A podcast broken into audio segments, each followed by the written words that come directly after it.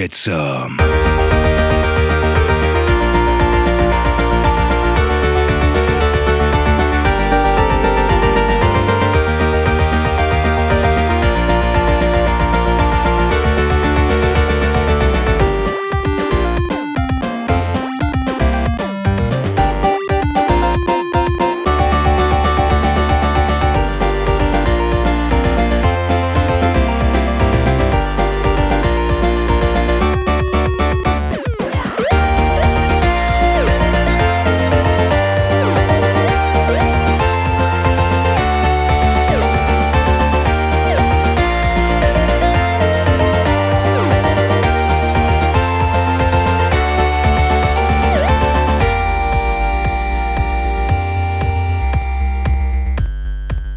Bonsoir à toutes et à tous et bienvenue dans ce 61e épisode de Games for You, le podcast des jeux mais pas que.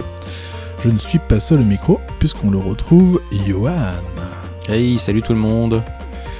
Alors, une courte émission aujourd'hui puisque nous allons euh, parler euh, d'un seul sujet. Il s'agit de... Alors, c'est pas une suite finalement de ton premier jeu de la gamme Critical, c'est un autre opus un, autre opus, absolument. Enlevons les S. Enlevons les S, soyons fous. on va parler de Critical Sanctuaire. Et on terminera l'émission avec euh, évidemment la rubrique habituelle le que fais-tu, à quoi joues-tu? C'est parti pour Critical Sanctuaire. Critical propulse les joueurs au cœur du jeu de rôle au travers de 9 épisodes de 30 minutes et dans deux univers originaux. Dans Critical Foundation, vous êtes plongé en plein 2035, alors que les nanotechnologies sont omniprésentes et que le monde est dirigé par de grandes multinationales. Saurez-vous enquêter efficacement avec vos coéquipiers afin de déjouer les complots de Mars Incorporation? Critical Sanctuaire vous propose un nouveau voyage. Par-delà la mer de Neven, dans le berceau des dieux, les lunes s'alignent et des phénomènes étranges apparaissent. Prenez garde, car des tombeaux endormis pourraient bien se réveiller et des histoires de monstres refaire surface.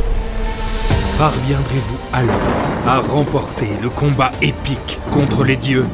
Choisissez votre univers, réunissez vos joueurs et devenez maître du jeu. Critical Sanctuaire arrive dans votre boutique de jeux dès mars 2023. Critical Sanctuaire. Euh, eh ben, c'est, euh, comme on l'a dit, le deuxième opus avec un S ou sans S, comme on veut. Bah, chacun fait comme il veut, je Voilà, pense. c'est ça, ouais. Donc, on est toujours sur de l'initiation au jeu de rôle. Yep, absolument. Ok, mais là, euh, on change d'univers. Ah, là, c'est radical, ouais. C'est-à-dire que dans Fondation, on était sur de l'enquête-anticipation Mhm. en 2035 avec une thématique euh, de manipulation génétique, de, de complot des méga-corporations, euh, ce genre d'ambiance-là. Là, on bascule sur de l'héroïque fantasy. euh, Alors, pour le coup, vraiment héroïque. D'accord, ok. Ouais. On n'est pas comme des. Alors, je sais- En fait, en- dans les univers jeux de rôle de fantasy, il y a, y a what mille possibilités. Bon, forcément, il y a celui qui occupe 90% du paysage, c'est Donjons et Dragons, Ah oui, oui, ouais. Euh, dont le film est sorti il n'y a pas longtemps, là. Euh, mais il y a d'autres jeux, style Warhammer, où on est sur. On va plutôt jouer des, des crasseux qui ont du mal à lancer un caillou. Ah oui, oui. Alors, ce qui est très. Moi, j'adore jouer à Warhammer, mais c'est pas, on n'est pas sur la notion des, de, de personnages qui scintillent dans le soleil levant. Ah euh, oui. et qui combattent des dragons quoi. Là Mm. c'est des enjeux beaucoup plus euh, D'accord. dans Critical Sanctuaire, on va aller sur des enjeux héroïques. C'est-à-dire Ok. qu'on va c'est toujours la même histoire, il y a un en gros un pilote, Ouais, c'est-à-dire un épisode d'initiation de découverte d'accord. comme dans Fondation. C'est-à-dire que les, les- les deux univers sont composés de, au final de deux saisons, Mhm. mais on veut que ce soit- ça puisse être pris, on qu'on puisse débuter avec l'un ou l'autre. On sait qu'il y a des gens qui vont pas adhérer au- à l'enquête anticipation, Mhm. euh, mais qui ont préféré la fantasy et inversement. Donc dans les deux cas, on commence par la saison 1 de chacune des boîtes, D'accord. et on, a, on, est pris, euh, on est pris par la main du début, début, début, début. Ok. Un épisode pilote et huit épisodes derrière qui forment une campagne complète. Ah oui. Chaque épisode de 30-40 minutes. euh, D'accord. en fonction du. Alors je dis 30-40, c'est-à-dire qu'il y a des gens qui jouent en 30 et j'ai des potes rôlistes, euh, des vieux briscards qui en rajoutent. euh, Ah des- bah oui, ouais. Et qui font. Chaque, chaque épisode va durer une heure, une heure et demie. Mais là, c'est parce que eux, ils ont envie de, de kiffer comme ouais, ça. voilà, ouais. D'accord. Du coup, on a, on a la, voilà, la même première partie d'initiation comme fondation qui dure une trentaine de minutes, c'est ça Et qu'on jouera bientôt ensemble, je pense. oui, oui. c'est vrai. Euh, on va retrouver euh, plus ou moins finalement le même matériel, j'imagine. Le matériel est. Alors, il est euh, grosso, grosso modo le même. C'est-à-dire qu'on a, on a un écran, Mhm. on a des dés, on a euh, des cartes illustrées. Enfin, c'est le même. Le contrat est le même. D'accord. Après, comme le jeu. L'héroïque. En fait, on a, on a le même corpus de règles Mhm. avec des petites différences. C'est-à-dire que typiquement, dans- sur l'Heroic Fantasy, on a envie de faire du loot. Oui. On a envie de monter en niveau. Ouais. euh, chose qui, sa- qui, est, qui est pas vraiment adaptée à Fondation. Ouais, vrai. oui, ouais. Donc dans Fondation, on- le, le- le cœur du jeu, ça va être l'enquête, d'avoir de nouveaux indices et Mhm. d'avancer dans sa réflexion. Dans, dans Sanctuaire, c'est une grande aventure épique où on va découvrir de nouveaux peuples, on va Mhm. se friter contre des, des monstruosités de plus, de plus en plus énervées. Les personnages vont monter en puissance, ils vont looter des objets. Et il y a en fait. la- De toute façon, sur la gamme Critical, c'est toujours la même idée c'est que. euh, pour, pour résumer vite fait pour les, les, les gens qui connaissent pas du tout, qui n'auraient pas, être, euh, Mm. qui auraient pas euh, écouté pardon, la Mm. première Ah émission, oui, oui. très, très rapidement, c'est euh, un jeu qu'on a créé avec mon, mon comparse Christophe Valla pour réussir, plutôt que de passer une demi-heure à expliquer à quelqu'un ce que c'est que le jeu de rôle, eh ben on le fait jouer. Oui, voilà, directement. ouais. Et en une demi-heure, c'est plié, il sait, il sait ce que Il c'est. sait ce que c'est, ouais. C'est ça, Mm. c'est ça l'outil. Donc un corpus de règles qui est très très simple, c'est euh, tu, tu, tu lances un dé, je te donne une difficulté à battre, tu l'as battu, tu as réussi. Voilà. Mm. Et c'est pas beaucoup plus compliqué que ça derrière. Ouais. Après, voilà, chaque univers a ses spécificités. Et si euh, la, la gamme continue de fonctionner bien, comme, comme ça semble être le cas, on peut imaginer que peut-être un jour il y aura un troisième univers et qu'on adaptera encore un petit peu Mm. euh, les règles du jeu pour, pour y coller. Mais, euh, mais le contrat, c'est de l'initiation, à la fois pour les joueurs et surtout pour les meneurs de jeu, qui est un rôle très ingrat, souvent en jeu de rôle. Ça nécessite une implication beaucoup plus importante en termes de temps, de lecture, Oui, c'est vrai. ouais. et tout le monde n'a pas forcément de temps à consacrer à ça. Donc Critical répond à cette demande-là de OK, on est un groupe de potes, on aime les jeux, de société, on aime jouer à des scènes, on aime jouer à Horror Arkham, on aime jouer à des jeux narratifs, on veut aller plus loin en jeu de rôle. Mais on n'a pas un temps infini. Euh, bon, bah, Jean-Mi, tu prends le truc, euh, tu prends une petite Ouais. heure pour lire le livret, et puis on est parti, on joue. Ah quoi. bah ouais, ouais. Et euh, du coup, je me souviens de notre partie qu'on avait fait sur Fondation. Je, on avait, dès le début du jeu, on avait deux personnages, il me semble, et après on pouvait avoir d'autres. euh, on pouvait incarner d'autres personnages. Est-ce que là, on retrouve un peu le- la même chose sur Sanctuaire? On a plusieurs héros avec peut-être des classes différentes ou des races? On a. alors, Il y, a- il y a quatre. euh, autant dans Fondation que dans Sanctuaire, il y a quatre personnages euh, possibles. D'accord. c'est représenté par des, par des cartes, Mhm. recto verso, un côté féminin, un côté masculin. Les stats sont rigoureusement les mêmes pour l'homme et pour la femme. C'est Mhm. juste le background et le caractère qui, va, qui va offrir deux alter ego différents. Et en fait, pendant le, le pilote, euh, le, le tutoriel, on va prendre le personnage très très basique, Mhm. jouer avec les règles vraiment simplifiées. Et dès le premier épisode, donc ça c'est l'épisode 0 en fait, et dès le premier, on va lui rajouter un choix de carrière, du matos, euh, des petites choses. D'accord. Choses que tu n'as pas encore découvertes. C'est toi. vrai, Ouais, ouais, ouais. ouais. Mais là, à partir de l'épisode 1, on va vraiment créer son personnage en fait. D'accord. Ok. Et dans Sanctuaire encore plus, puisque par exemple je vais avoir une capacité, je dis n'importe quoi, mais tu as un sortilège Mhm. Que tu utilises euh, pendant quelques temps, et l'aventure avançant, tu as le choix soit de monter ce sortilège-là au niveau 2, D'accord. soit d'en apprendre un nouveau. Ah oui, Donc, ok. euh, qu'est-ce que je fais? Est-ce que, Ah ouais. est-ce que je, dis, je, me- je me diversifie ou est-ce que je monte en puissance sur ce que je sais déjà Ouais, faire? voilà, ouais. Je- Ça, ça n'existe pas dans Fondation, parce qu'il n'y a pas de raison en fait. D'accord, ok. Et euh, ce que je voulais dire aussi, c'est est-ce que tu as choisi d'incorporer des comment dire des, des classes qu'on connaît tous, euh, que ce soit les bandits, euh, guerriers, mages. Il y a, il y, a, il y a des races emblématiques. Euh, Ouais. on, a, on a les nains, les elfes, euh, voilà. Qui sont pas. Enfin, il n'y a pas de bonus de race particulier. C'est juste pour, la, pour un, on incarne ces personnages-là, Ouais. quoi. Euh, et effectivement, il y a des classes. On va avoir plutôt le tank, on va avoir plutôt le mage, on va avoir plutôt, le, le- le voleur.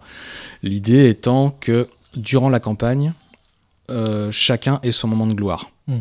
Parce qu'en fait, en termes d'écriture, autant Fondation que Sanctuaire, c'est de l'horlogerie. C'est-à-dire qu'on a, avec ce format de 30 minutes, et avec cette- ce, ce- ce scénario qui physiquement, c'est en gros, c'est une feuille à 4 pliée en deux. hein. Mhm. Donc on a 4 pages format A5, Ah oui, oui. si tout le monde, si tout le monde suit bien, voilà. Et un petit livret de 4 pages qui forme un scénario. Donc on a, on a une place limitée pour le nombre de mots Ah ouais. pour écrire notre scénario. Ah. Il faut qu'on loge des pictos pour dire ça c'est une partie où il y a du combat, ça c'est une partie où il faut que tu décrives ce qui se passe, ça c'est une partie où il y a de l'énigme, ça c'est une partie où il faut interagir avec les autres. Et donc outre le, outre le carcan rédactionnel de chaque épisode, Mhm. on a aussi réfléchi à la construction. Euh, c'est vraiment, on a vraiment réfléchi comme, une, comme, des, comme des showrunners de, de Ah ouais, séries de télé. séries, ouais. On s'est dit, ok, donc là en épisode 2 on a vécu ça, maintenant il faut un moment plus calme. Mhm. Il faut un épisode où ça va, ils vont avoir des explications. Maintenant qu'ils ont ces explications-là, ils vont être armés pour aller à la baston. On les envoie en baston, mais on leur permettra pas à l'issue de, ce- de cet épisode-là de se régénérer, de se soigner. On va les laisser bien prendre plein la gueule. Il faut qu'ils Mhm. souffrent, Ah oui. qu'ils fassent deux épisodes comme ça, ils en prennent plein la tronche, et là ils vont pouvoir se régénérer. Ça va provoquer telle émotion chez eux. Enfin, on essaye d'anticiper pour provoquer vraiment un sentiment de, à la fin des à la fin des neuf scénarios de Sanctuaire. On commence, on est des gens, euh, on est des explorateurs aventuriers, on, on découvre, euh, on découvre une zone. À la fin, c'est des enjeux de niveau divin. D'accord, ok. Ah oui. Et c'est en fait, moi, c'est des choses que j'ai vécues quand j'étais ado et que j'étais rôliste. On mettait 3-4 ans, on jouait une campagne, on montait un niveau tous les X temps. Enfin, c'est long, c'est long. Alors, c'est kiffant quand t'as le temps de le faire. Là, on n'a pas le temps. Bah ouais. Donc, on dit, ok, on, on assume le concept jusqu'au bout. Et en 9 épisodes, on va monter en puissance et en enjeu et on va tutoyer les dieux. Ok. Balek, bim. Allez hop. Vas-y que je te John Wick quoi. Vas-y que je te John Wick, mais oui Exactement, tout à fait. Et euh, dans, dans le squelette en fait de gameplay, euh, que tu parlais de monter en niveau. Mhm. Et euh, comment justement euh, ça s'ajuste avec les, les rencontres ennemies et tout ça? Est-ce qu'on peut être euh, comment dire euh, vraiment roulé sur l'ennemi ou alors euh, t'as les niveaux des ennemis qui, qui s'ajustent au niveau des héros Tout est, tout est équilibré. D'accord. C'est-à-dire qu'en fait, on peut même très bien jouer avec un meneur et un seul joueur. Ok. Ça marche pour Fondation, on a des tables où ils ont joué comme ça. Du coup, c'est un peu. Euh, là, t'es plus dans une ambiance James Bond ou euh, Jason Bourne, quoi. Mm. Tout est focalisé sur le héros. Et dans ces cas-là, on a un, on a un, sy- un système d'équilibrage que moi j'aime bien, c'est que euh, quand tu fais un, le- un jet de dés et que tu foires ton jet, tu vas récupérer, euh, quand, un- quand tu fais un échec critique, vraiment c'est un échec catastrophique, tu récupères un petit jeton héros D'accord. sur le principe de on apprend de ses erreurs. Hmm. Et donc on va comme ça prendre des jetons héros. Et ces jetons héros, plus tard dans la partie, on peut les ajouter à n'importe quel test que nous demande le meneur de jeu. Pour en plus du dé de base, qui est un peu. Euh, ah, où c'est pas garanti la réussite, quoi, Mhm. tu vas lancer un deuxième dé à 8 faces qui va s'ajouter au premier Hmm. et qui peut te permettre d'arriver à des scores de réussite incroyables. Ok. Donc, ces jetons héros-là, il y en a un plus grand nombre euh, qui sont donnés en début de partie si, on est, euh, si les joueurs sont moins nombreux. Ah oui, moi non. moi, Le nombre d'ennemis va être ajusté à chacune des rencontres en fonction de la taille du groupe D'accord. aussi. Et puis, à mesure que. alors, pas au début, parce qu'on ne veut pas submerger le meneur de jeu d'informations. Ça, c'est toujours le truc qu'on garde en tête c'est que c'est notre meneur de jeu à ce stade. D'accord. Quand on a fait l'épisode 0, il connaît juste les tests de base. Hmm. Épisode 1, on met un petit truc en plus. Et donc, à un moment, quand il se retrouvera en situation de peut-être devoir s'adapter un peu, il aura eu en amont les outils Ah oui. pour l'aider. Il y a des petites notes dans la marge aussi pour donner des conseils d'interprétation des personnages, pour lui dire si tu te galères sur tel passage, tu le joues à minima, enfin, euh, toujours rassurer le meneur de jeu et lui donner le plus d'outils possible. Ce qui fait que quand le groupe se fait rouler dessus par les ennemis, soit c'est parce que le meneur de jeu a décidé de monter un peu le petard Hmm. parce qu'il- pour qu'ils en chient, soit le scénario est conçu comme ça parce que c'est un rebondissement qui nécessite que Ah, l'épisode- à ouais. l'épisode d'après, les personnages soient un petit peu éreintés. D'accord. Ok. On assume le côté dirigiste. hein. Dans beaucoup de jeux de rôle, la liberté est super importante et on peut faire absolument tout. Dans Critical, c'est un choix vraiment assumé. Surtout euh, jusqu'au milieu de la saison, c'est un peu un couloir. D'accord. On laisse pas beaucoup de choix aux joueurs, mais c'est à ce prix-là qu'on permet à un meneur de jeu débutant de pas être totalement submergé ah oui, par le nombre euh, de choses ouais, à gérer. voilà, et largué complètement. euh. Bah oui. Je, je vois un, un peu le truc du coup parce que euh, on en avait reparlé une émission euh, sur le, le JDR, mais c'est vrai que euh, bah, moi j'avais bouquiné un peu euh, euh, bah, la notice hein, de, de Critical. Et, et on n'est pas sur du 196 pages d'un autre euh, JDR.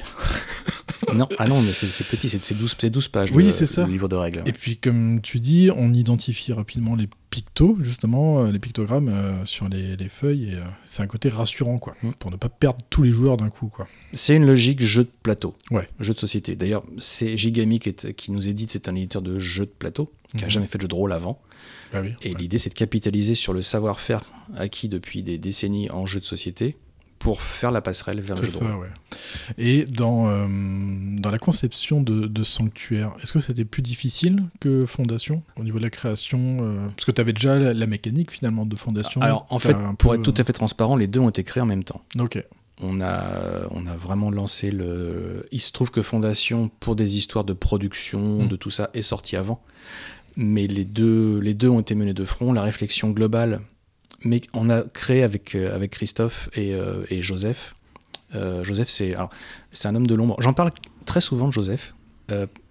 Parce que Christophe, c'est mon co-auteur, il, mhm. est, il est comme moi, il, est parfois en interview, on discute, enfin on est les plus sollicités. Joseph, c'est le chef de projet chez Gigamic, donc c'est le mec qui apparaît nulle part, mais avec, avec qui on fait toutes les réunions, toutes les semaines, on discute mhm. ensemble il nous évite. Il nous, quand on part trop loin, il nous bride. Ah ouais. Quand il, au contraire, il veut, il veut, il veut qu'on y aille, il nous, il nous, sollicite. Il a plein d'idées, mécaniques aussi. Enfin. Donc voilà, c'est le troisième mousquetaire, c'est l'éminence grise. Et donc, euh, bah, avec Joseph, avec Christophe, on a tous les trois beaucoup réfléchi à la mécanique en disant on va trouver un système extrêmement simple, mais qui va être euh, très malléable, très mmh. élastique, et qu'on pourra amener sur du cyberpunk, sur de la SF, sur de la fantasy, sur du machin. Hmm. Ce qui fait que on a, sachant qu'on partait sur un univers de enquête contemporaine futuriste et sur de la fantasy, on s'est dit ok donc là il faut qu'on déjà là il faut qu'on prépare le, corpus de règles pour un grand écart. Ah bah oui oui. Il faut que le système puisse soutenir tout ça. Donc il faut qu'il soit simple et basé toujours sur ce lancer de dés, le dé additionnel quand on utilise le jeté, le dé héros, des cartes d'état euh, blessés, assommés, euh, mm. blessures, machin. Et puis des cartes de capacité qui apportent des petits pouvoirs temporaires ou définitifs. Et avec ce corpus-là, on est assez souple et on a pu partir sur le développement à la fois de fondation et de, et de sanctuaire. Sanctuaire, d'accord justement en termes de d'action, de, combat, de rencontre avec les ennemis, est-ce qu'un héros peut infliger des altérations d'état ou vice-versa? Est-ce qu'un héros peut, euh, outre des blessures, euh, avoir des altérations d'état, empoisonner, des choses comme ça? En recevoir lui-même ou en infliger au... Les deux. Est-ce qu'il y a ce système Alors tu peux en recevoir, oui. D'accord, ok. Oui, on a des cartes d'état empoisonnées, on a des cartes d'état désorientées, ah des choses comme ça. Euh, et comme elles sont, comme c'est des cartes qui sont posées visuellement autour de ta carte personnage, tu ne peux pas les oublier. Ah ouais, d'accord. Euh, tu vois visuellement les cartes blessures, tu as une petite silhouette avec une localisation et un petit point rouge et un petit descriptif de texte qui te dit euh, c'est passé pas loin, hmm. du coup tu boites un peu. Donc c'est juste, il n'y a pas de point de vie dans Critical, c'est des, des, cartes. Ajustement mécanique par exemple, il y a un point de vie en plus dans Sanctuaire que dans Fondation. Fondation, au troisième point que tu te prends dans la tronche, ça commence à devenir compliqué. Là, au sanctuaire, c'est au quatrième que tu encaisses où c'est où tu. D'accord. Parce que le combat est beaucoup plus prégnant en Heroic Fantasy, hmm. parce qu'on a besoin d'avoir des combats épiques et on a besoin d'avoir des personnages qui tankent un peu plus. Ok. Donc c'est les ajustements mécaniques qui sont aussi sur ces petits détails-là. D'accord. Ah ouais. Mais donc oui, il y a des cartes, des cartes d'état dont tu peux te débarrasser sous certaines conditions. Et encore une fois, tous les états ne sont pas disponibles dès le début. C'est-à-dire que la situation où un héros sera, sera confronté à un état ne viendra qu'au bout de 3 ou 4 scénarios. Comme ça, le meneur de jeu a eu le temps avant hmm. d'apprendre le reste de la mécanique. Et une fois qu'il l'a bien maîtrisé, bien fait tourner, là, on lui apporte le nouveau, la nouvelle mécanique des, des, états. D'accord, ok.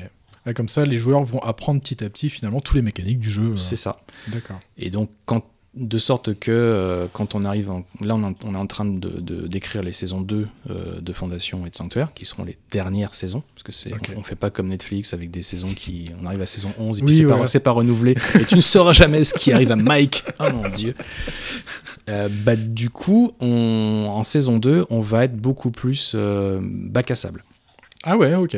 C'est-à-dire que déjà, en termes de, encore une fois, cette histoire de de texte, de place de texte. Hmm. Là, on a pu apprendre le meneur de jeu par la main, il sait tout. Il n'y a plus d'épisode zéro d'initiation, c'est fini tout ah ça. Ouais, ok, d'accord. Nécessairement, on ne on peut pas commencer par la saison 2 hmm. de Sanctuary de Fondation. Bah oui, Il faut avoir joué, sinon ça n'a aucun sens. Bah oui, tu joues la saison 1, tu as, appris à jouer, tu as appris à devenir meneur de jeu, les, les, hmm. joueurs savent jouer aussi. Tu joues la suite en saison 2, tout le, tout le, tout le volume de signage qu'on a libéré en étant avec toute la pédagogie, bah maintenant on peut l'utiliser pour dire ok, vous allez, on va construire la saison un peu différemment avec un début de saison un peu dirigiste. Et après, peut-être ça va s'ouvrir plus. Et Ah ouais. bah, en fonction des choix des joueurs, ils joueront l'épisode 2, ou le 6, ou le 3, ou le 5, ou le. D'accord. Et là, le, là, le côté entre guillemets vrai jeu de rôle, même si j'aime pas parler de vrai faux jeu de rôle, parce que Critical c'est un vrai jeu de rôle, mais Mhm. le côté vraiment euh, liberté, je peux aller où je veux, va être beaucoup plus présent du coup en Mhm. saison 2. Ah, t'enlèves un peu les petites roues euh, Du vélo. Ouais, exactement. C'est ça, c'est une image que j'utilise souvent, ça me fait Ouais. plaisir. que- Parce que je la ressors parce que tu l'avais déjà mentionné. Ah merde, il m'a volé mes petits trous. Mais oui, c'est ça. C'est exactement ça. D'accord, ok. Et ce qui fait hyper plaisir, c'est que. euh, alors, ça fait toujours plaisir quand un jeu euh, reçoit un prix ou est sélectionné ou machin comme ça. Là, en ce moment, avec Critical, il, y a- il se passe un truc qui vraiment fait chaud au cœur. En fait, ça fait chaud au cœur parce que, autant nous que Gigamic, on avait des espoirs quand Mm. ce projet a été lancé, mais en se disant, si ça se trouve, on va être tous tout seul à qui, à qui ça va plaire, et ça rencontrera pas son public. Mhm. Là, ce qui est génial, c'est que depuis la sortie du jeu, donc il y a eu à, à Cannes, donc fin février dernier, il y a eu le- la remise des Graal d'or, Ah oui, oui.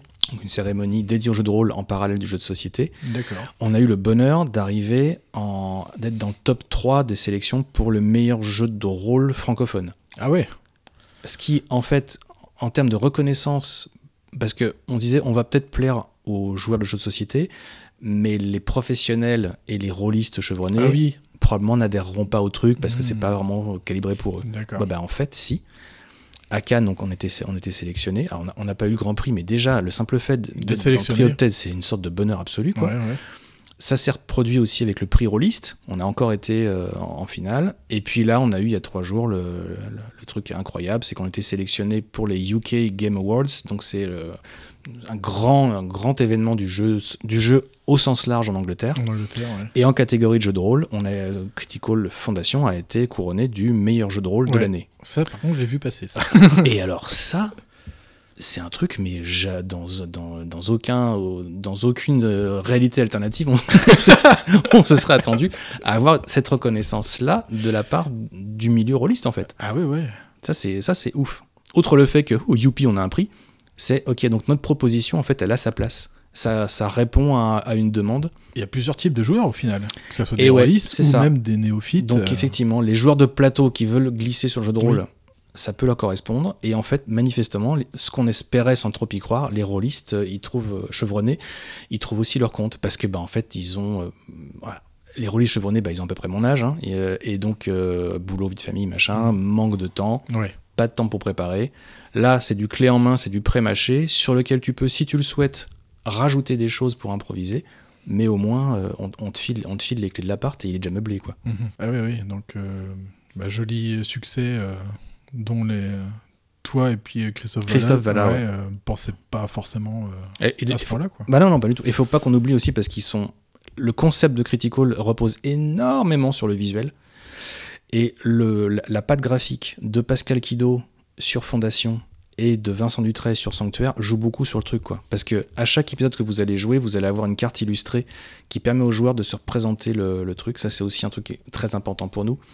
C'est des petits détails, mais le, à chaque épisode, on va pouvoir poser sur la table la carte illustrée qui correspond, Mhm. voire agréger plusieurs cartes pour former un beau paysage. Ah oui, oui. Et puis les, les antagonistes, les ennemis, on les pose euh, debout. Il y a une petite encoche dans l'écran du meneur de jeu Mhm. pour que du côté des joueurs, ils aient l'illustration de leur ennemi, ils peuvent se le visualiser. Mmh, c'est bien ça. Ça permet que pour un meneur de jeu qui est pas très doux en description, bah, il va s'en tenir à l'expression succincte et il y a l'illustration derrière qui de toute façon montre l'ennemi au joueur. Ah oui, montre l'ennemi, ouais. Et côté meneur de jeu, côté de l'écran, sur le verso de la carte, il y a toutes les statistiques techniques pour le meneur de jeu. Ah ouais. Donc il sait, il sait comment le faire, comment il, il doit Ah se ouais, comporter, comment lui faire le quel dé le faire lan- lancer. Enfin Mhm. c'est très. D'accord. Et donc sans le boulot de Pascal Kido sur Fondation et de Vincent Luttré sur Sanctuaire, bah on pourrait pas avoir cette immersion et cette puissance Oui, voilà, graphique. ouais. Il, il nous ouais. fallait euh, deux poids lourds quoi. Mais oui, oui, oui. Je me demande si, corrige-moi si je me trompe, si Vincent Dutray, il a pas fait. Il a euh, fait plein de trucs. Ouais, sur Days of Wonder. euh, Oui, il, il a fait. semble, hein. oui, il a, il a euh, dessiné aussi. Il a fait Oltré il y a pas très très longtemps euh, chez, chez Studio H. Enfin, le mec est une sorte de, de brute. De brut de l'illustration. Enfin, Pascal aussi, hein, Pascal il a fait beaucoup de jeux pour les Space Cowboys aussi. Ah oui, voilà, ouais. Enfin, c'est deux illustrateurs. En fait, quand on a lancé le projet Critical chez Gigamic, ils nous ont demandé est-ce qu'il y a des gens avec qui vous voudriez bosser? Hmm. Et donc, bah, tu, en fait, dans ces cas-là, tu fais, tu drops des noms en disant je vais taper dans, le, les, dans les, mecs, les mecs de rêve dont j'ai ah un travail depuis des années. on les aura pas. Mais c'est pas grave, au moins je peux lancer, quoi, je peux essayer. Et quelques semaines après, Joseph revient, il fait Ok, Vincent et, Pascal sont, sont, sont partants. Ah. et là, c'est bah là, c'est là, c'est du, c'est de la crème, quoi. Ah ouais, ouais. Et du coup, il, il te fallait deux illustrateurs pour euh, ces deux jeux ou... ouais, C'était un souhait aussi de, de la part de, de l'éditeur. C'est-à-dire que nous, on est, euh, on, écrit tout ça, on bosse avec Joseph, avec toutes, les, toutes les teams gigamiques. Eux, ils ont une vision. Euh, parce que c'est, faut pas se leurrer, un jeu c'est aussi un produit marketing. Mhm. Ils ont une vision commerciale du truc, une vision éditoriale aussi, de se dire ok donc on va sortir, on va sortir un, en employant des gros mots, une œuvre. oui. Euh, qui, et il faut que ce soit très clairement identifié. Hmm, Vincent Dutray, je pense qu'il aurait su illustrer Fondation, mais probablement qu'il aurait été moins à l'aise. D'accord parce que c'est moins son univers. Euh, c'est moins ce qu'il aime faire, je ah crois. Après, peut-être que je parle, euh, mhm. voilà, je dis des conneries, mais. Et Pascal, euh, ce genre d'univers quand on lui en a parlé de ça, lui parlait, fondation et ça lui il, aurait pu faire de l'heroic fantasy aussi parce qu'il en a mhm. déjà fait sur d'autres projets mais là ça le faisait vraiment kiffer ça le motivait. Et ce qui est très bien c'est que c'est des gens aussi qui ont été force de proposition. Et ça quand mhm. on leur a exposé la campagne on a fait des grandes réunions et ça a été à base de ah mais là on pourrait mettre ça ici et là on pourrait planquer. Pascal notamment il a planqué plein d'histoires dans les illustrations de Euh, et, il a planqué des, il a laissé aussi des trucs qu'on pour, qui seront utilisés sûrement en saison 2. Ah, ok. parce que les deux boîtes se répondent, ah forcément. Ah Mais donc avoir des gens qui, qui, proposent des choses, parce qu'il y a aussi des énigmes visuelles euh, mm. dans, dans, dans, un certain moment, enfin je spoile pas, mais voilà, il y a des... On a joué, on s'amusait aussi avec le matériel. Et donc ça, on a besoin de se reposer sur des illustrateurs qui, se, qui ne fassent pas que de la, purement d'illustration, mais qui comprennent le projet et qui puissent faire des hmm. propositions, liées au gameplay lui-même. D'accord, ok. Et euh, dans la création de ces, ces deux titres, du coup, est-ce qu'il y en a un qui a été un peu plus complexe peut-être euh, à créer, peut-être au niveau de son background, son histoire ou... Les deux. Les deux Les deux ont été hyper compliqués. Euh, enfin, hyper compliqués. C'est-à-dire que on a, il y a eu X versions Hmm. Parce que, et ça notamment, c'est aussi un travail qu'on a fait avec Joseph, c'est-à-dire que lui, nous, on écrit nos trucs. Il fait sa lecture derrière en disant les gars là euh, il y, a un truc on comprend pas en fait ah. ou alors l'enjeu n'est pas clair pour les héros il il faut hmm. pas qu'il y ait de doute donc on reformule on peut-être que cet épisode là en fait il serait mieux en épisode 5 en épisode 6 finalement ah parce qu'en jouant ça à ce moment là on a des informations qui du coup rendent la suite plus lisible Après, il y a aussi cette, construction de hum, Christophe sera beaucoup, serait, serait beaucoup plus efficace que moi pour en, pour en parler parce qu'il est euh, non seulement c'est un auteur de jeu de rôle chevronné. Moi, ma partie c'est plus les jeux de société. Je suis mhm. plutôt un auteur de jeux de société, mais c'est aussi parce qu'on bosse ensemble que ça fonctionne. Oui, voilà. Christophe, il est auteur et traducteur de jeux de rôle et il est romancier aussi. Mhm. Donc la construction narrative d'un récit, la, la, technique, les gros rouages qui, ah sont, qui sont cachés derrière, la, derrière une jolie histoire ça, lui, il maîtrise parfaitement. Donc, il y a eu beaucoup de discussions là-dessus, sur euh, les moments de stress, les moments de calme, hmm. les, vraiment la ah courbe, la, courbe, sinusoïdale ah du, comment tu construis une histoire. Un récit euh, épique, quoi. C'est ça. Et puis, une fois que ça, ça a été stabilisé, ça part en test auprès de différents publics. Euh, Gigamic lance des campagnes de test en interne. Et, et, ça, quand ça nous revient, des fois, ça casse une partie de notre, bel édifice. Ah ouais. Parce qu'il y a des choses qui ne marchent pas hmm. du tout. D'accord. Donc, bah, ok, on, on reformule, on réécrit, voire on jette, et on hmm. recrée autre chose. Il y a des épisodes entiers qui sont partis à la benne, qui ont été remplacés par d'autres épisodes, parce ah que, ça ne, que ça ne fonctionnait pas. D'accord, ok. Alors c'est passionnant comme travail, mais c'est euh, bah, deux ans et demi de boulot euh, pour réussir à sortir les, les boîtes 1 de chacun des univers. Ah oui, oui. Alors deux ans et demi, c'est pas du temps plein, on est d'accord. Hein. Moi, je fais ça, je fais, je fais ça en plus de, mon, de, mon, boulot. Mm. Christophe, lui, est beaucoup plus, euh, comme c'est son travail d'être mm. auteur. Il, il a du coup, il est, euh, il, arrive à, à, se dégager encore plus de temps pour ça. Et euh, mais on, on bosse plutôt bien, c'est-à-dire que même si on travaille tous les deux sur, sur tout, lui est, comme, est plutôt sur Fondation et moi plutôt sur Sanctuaire. D'accord. Et puis on se file des coups de main quand il y a des coups de bourre, quand il y a des. Mm. Puis les aléas de la vie, euh, Ouais, bah oui, ça. familiale, professionnelle Ouais. ou autre. euh, Quand il y en a un qui a, qui a un petit- euh, une indisponibilité, hop, l'autre. euh, De toute façon, c'est notre bébé à tous les deux. Donc on, on connaît, Bah oui. on connaît tellement, on- tellement le, à la fois la mécanique et, et le concept sur le bout des doigts qu'il n'y a pas de. Parce que des fois, c'est une question qui vient c'est qui a fait quoi sur, Ah. sur les jeux de société ou Ah oui, sur les trucs. C'est quand Ouais. on est à plusieurs, c'est oui, mais toi, t'as fait. En fait, c'est. Comme je dis, lui, il a plutôt le lead sur Fondation, moi plutôt le lead sur Sanctuaire, mais en réalité, on est. euh, Nous sommes, nous sommes une créature bicéphale. Nous sommes légion. Et ça, sans compter ma femme, qui est aussi game, oui. qui est aussi game designer et qui, euh, qui, est, qui est pas créditée sur la boîte, mais qui. euh, Elle avait voulu imposer son dé à quoi À 6 faces le, D, le, le, D, le D12, Le- euh, le D12, ouais, le voilà, D12, c'était ça, ça. ça vient d'elle. Ouais, la, la construction des, des histoires, elle- on en parle forcément ensemble Mm. Euh, sur, la, sur la, la, la création initiale. En fait, sur le tout début du truc, il y a une Mhm. discussion et elle est entre Joseph, Christophe, Delphine euh, et moi. Mm. Et puis elle est intervenue aussi sur les énigmes visuelles euh, de Fondation et de Ah, Sanctuaire, que- dont je ne dirai rien. Mhm. chut, chut, pas de marque. Exactement. donc non, elle est, elle est là en fait. De toute façon, moi, si, si elle n'était pas là, je pourrais pas, je pourrais pas créer de jeu. Donc, euh, oui, oui. D'accord. Et du coup, euh, euh, comment que s'est passé les. Enfin, notamment pour Sanctuaire, puisque on, on rappelle, il est sorti en. Alors, avant-première à fin février 2023 à Cannes. Il est sorti en mars dans toutes les boutiques après, dans la foulée. Ouais. D'accord. Et euh, comment ça a été accueilli au début euh, Sanctuaire, euh, auprès des joueurs euh, Alors, c'était euh, c'est rigolo parce qu'on a, on a- en fait, on a sorti Fondation en premier. Stratégiquement, c'était aussi pour ne pas être en frontal avec la boîte d'initiation de Donjons de- et Dragons. Ah oui, Donjons et Dragons, attends, on avait parlé. Parce qu'on savait qu'on allait se faire. Bah, on a, on a aucune chance. Ouais. Personne nous connaît. Euh, donge, euh, voilà. Enfin, c'est don- donjon, quoi. Ah oui, oui.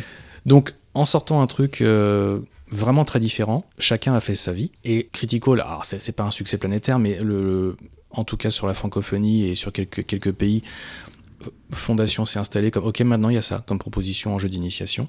Et de sorte qu'à l'arrivée de Sanctuaire, bah, c'était déjà un peu familier, notamment pour les ludicaires, Ah oui, oui. parce que c'est. euh, bah, c'est eux qui sont importants en fait, c'est eux Ouais. qui vont. euh, c'est d'ailleurs aller dans les boutiques spécialisées, les amis. J'en reparle, mais vos jeux, c'est pas les grandes surfaces qui, Ah bah qui vont vous les, qui vont vous permettre de vous faire une culture ludique.